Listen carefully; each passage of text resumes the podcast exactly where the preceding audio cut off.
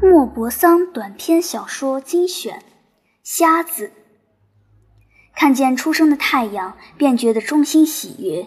这种喜悦到底是怎么回事？为什么降到大地来的这片光明，会如此这般使我们感到生活的幸福？天空蔚蓝，田野碧绿，房舍雪白，我们喜洋洋的眼睛畅饮着这些鲜艳的色彩，把它们化成我们心灵中的欢乐。于是，我们一心只想跳舞、奔跑、歌唱，在思想上感到轻松愉快，在心田里产生了一种普及到万物的爱，简直想抱住太阳，吻它一下。门洞底下的那些瞎子，处在永恒的黑暗之中，早已默然无动于衷。在这个新的欢乐气氛中，也仍旧是安安静静的待着，只是时时刻刻吆喝身边的狗，叫它们安静。不明白为什么他们老想蹦蹦跳跳。一天过去以后，他们扶着小弟弟或小妹妹的胳膊回家。那孩子如果说：“今天天气真好啊！”瞎子就会回答：“我早就觉出来了，今天天气好，鲁鲁再也不肯老实待着了。”这样的人，我曾经见过一个，他过着难以想象的最残酷的苦难生活。他是一个乡下的人，父亲是诺曼底的一个农庄主人。父母在世的时候，总算还有人照看着他。他感觉痛苦的只是他那可怕的残疾。可是两老一去世了，有一个姐姐收留了他。然而农庄里的人却待他却像待一个白吃饭的穷鬼。每顿饭都要怪他吃的太多，叫他懒虫、饭桶。尽管他的姐夫把他那份遗产夺到自己手里，可是连汤也不舍得给他多喝，给他也就是刚刚够他不至于饿死的那么一点。他脸上没有一点血色，两只白色的大眼睛好像两块封信用的小面团。他挨了辱骂，总是声色不动。他是这样的深沉，以致他是否感觉到挨了骂，别人也无从知道。而且他也从来没有得到过温暖。他的母亲不喜欢他，对他总是凶巴巴的，因为在乡间，没用的人就等于有害的人。母鸡遇到他们中间有了残废，就要把他们啄死。乡下人如果可能，也很愿意这样办。汤一喝完，夏天他就到大门口去坐着，冬天就靠在壁炉边，一直到天黑，再也不动弹了。他手动一动，脚也不挪一挪。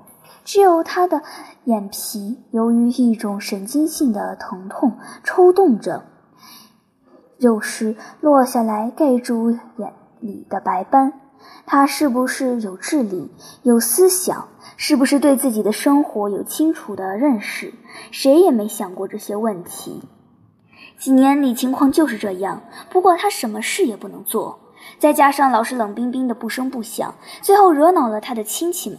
于是他成了受气包，成了一种供人虐待折磨的小丑，一种牺牲品，专供周围那些粗胚子发泄他们的兽性，惨无人道的取乐。凡是他的失明使人想到的残忍的恶作剧都被想出来了，为了叫他吃了东西付出代价，他的几餐饭变成了邻居们散心、残废人受罪的时刻。邻居人家的乡亲们都跑来寻找这个消遣，他们挨门挨户互相通知。农庄的厨房里每天总是挤得满满的，有时候他们在桌上他舀汤喝的盆子前边放一只猫或者一只狗，这只动物根据它的本能嗅出了这个人的残疾，慢慢的走近，津津有味的用舌头舔着，一声不响的吃起来了。有时舌头吧嗒响了一点，引起那个可怜虫的注意。他便举起勺子朝前面胡乱打一下，他于是小心地躲开。这时候聚集在墙边的观众就哈哈大笑，你推我搡，还不停地跺脚。他呢，从不说一句话，用右手吃起来，同时伸着左手保护着他的汤盆。有时候，他们就弄些瓶塞子、木头、树叶子，甚至垃圾让他嚼，他也分辨不出来。后来，这种玩笑也开腻了，因为他姐夫因为总是这样养着他，心里有气就动手打他，不停地抽他的嘴巴。看见他躲躲闪闪，或是举手还击的那种瞎费力气的样子，不禁笑了起来。从此又有了个新玩法，就是打耳光。那些长工、短工、女仆高兴起来，就给他一巴掌，打得他眼皮直眨巴。他不知道往哪儿躲，只好不停地伸着胳膊阻挡别人的攻击。最后，他被逼着去要饭。赶集的日子，他被带到大道边上。一听见有脚步声或是车轮声，就伸着帽子结结巴巴地叫喊：“求求您，行个好吧！”可是乡下人是不喜欢乱花钱的，一连几个星期，他一个铜子儿也带不回来。于是他产生了一种既强烈又残忍的憎恨。请看他是怎么死的。有一年冬天，地面盖满了雪，天冷得出奇。可是他的姐夫一天早晨把他带到很远很远的一条大路上去求乞。一整天，他都把他搁在那里。到了晚上，他当了他那些雇工的面，说他没有找着他。随后他又说，用不着担心，一定是有人因为他冷把他带回去，丢不了。明天早上他一定会回来喝汤的。第二天他没有回来。原来瞎子一连等了好几个钟头，冷得受不住，感到自己快要冻死，于是决定回去。路埋在大雪底下，他认不出来，瞎碰瞎撞地走着，掉在沟里，再爬起来，一直闷声不响，想找一家人家。不过大雪冻得他渐渐麻木起来，两条腿发软，再也支持不住。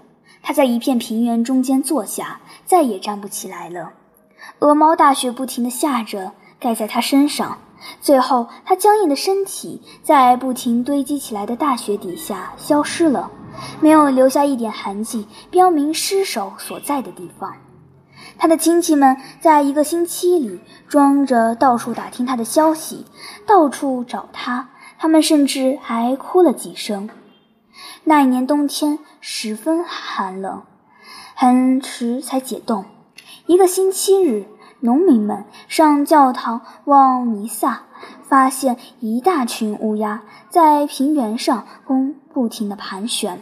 然后像一阵黑乎乎的雨点，集中落在同一个地方，一会儿飞走，一会儿又飞来。接下来的一个星期里，有些乌鸦还在那里，它们像一片乌云似的浮在天空，简直可以说四面八方的乌鸦都聚在这里了。它们常常落在亮闪闪的雪地上。在上面铺下一片怪里怪气的黑点子，顽固地搜寻着。一个小伙子跑去看看，他究竟在干什么。这才发现了瞎子的尸体已经支离破碎，被吃掉了一半。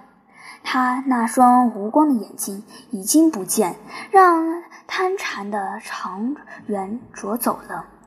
现在我遇到有太阳的日子，感到舒畅欢快的时候，就不禁要想到这个可怜虫，心里泛起一种凄凉的回忆和莫名其妙的悲哀。